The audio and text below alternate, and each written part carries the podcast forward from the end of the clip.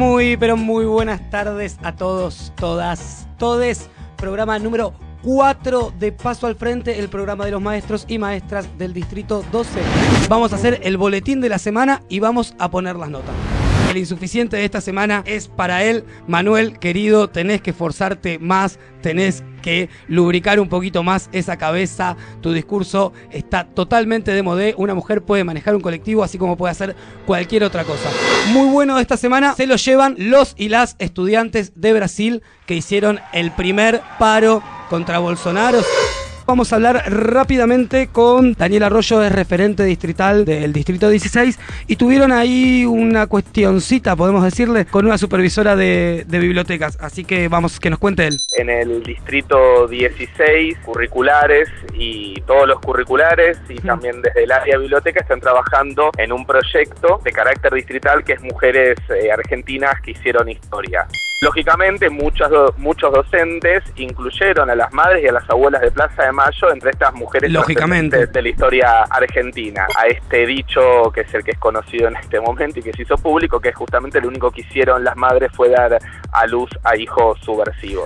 La primera respuesta que pensamos fue la institucional, la del aula, la de un poco poner en valor ese trabajo que hacemos todos los días y lo que se planteó fue una pequeña jornada en todas las bibliotecas. Sabemos que en algunas bibliotecas se leyeron testimonios, en otras bibliotecas se leyeron cuentos censurados y eso fue la primera respuesta. Lo que dijimos que fue este jueves en todas las escuelas, en las 21 escuelas del distrito, hacemos una jornada de lectura por la memoria. Y Daniel, podemos decir que esta supervisora ya no está más a cargo de, de la supervisión. fue retirada del cargo y acá también quería destacar o mencionar que el resto de los supervisores del distrito rápidamente hicieron un repudio y elevaron un expediente tomando distancia justamente y repudiando, valga la redundancia, de, de los dichos de esta supervisora y en este momento ya, ya, ya fue retirada del cargo. Buenas tardes, Sebastián. ¿Cómo estás? Bien. ¿Cómo andan? Buenas tardes, Alejandro. Buenas tardes, ¿cómo andan? son dos de las personas con más conocimiento en salarios.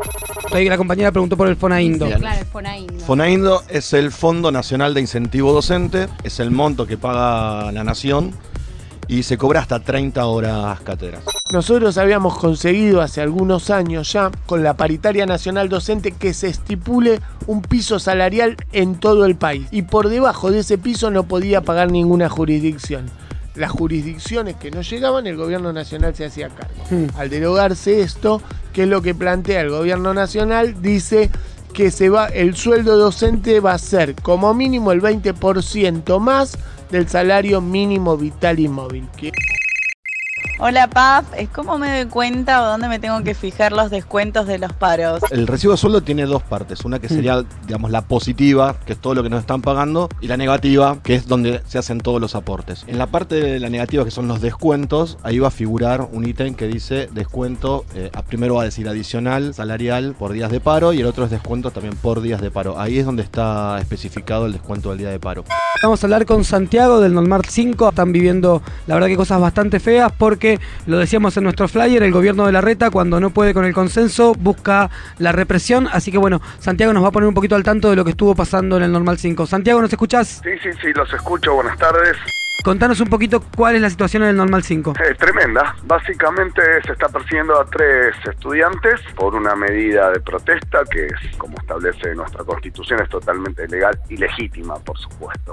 ¿Qué responsabilidad hay de las, de las autoridades del Normal en que haya sucedido esto? Y toda porque después entregaron, digamos, información. Los compañeros se avalan en que actuaron conforme a la ley, pero bueno, sabemos que, por ejemplo, en la docencia hay directores, directoras de escuelas que entregan la lista de compañeros y compañeras que paran y otros que no. Como apoyo, como parte de que fue una medida de lucha decidida colectivamente, tenemos que estar acompañándolos ahí en la calle y presionando para que para la justicia no cometa una aberración más en todo este camino de aberraciones de la justicia y de la persecución del macrismo hacia quien se organiza y lucha.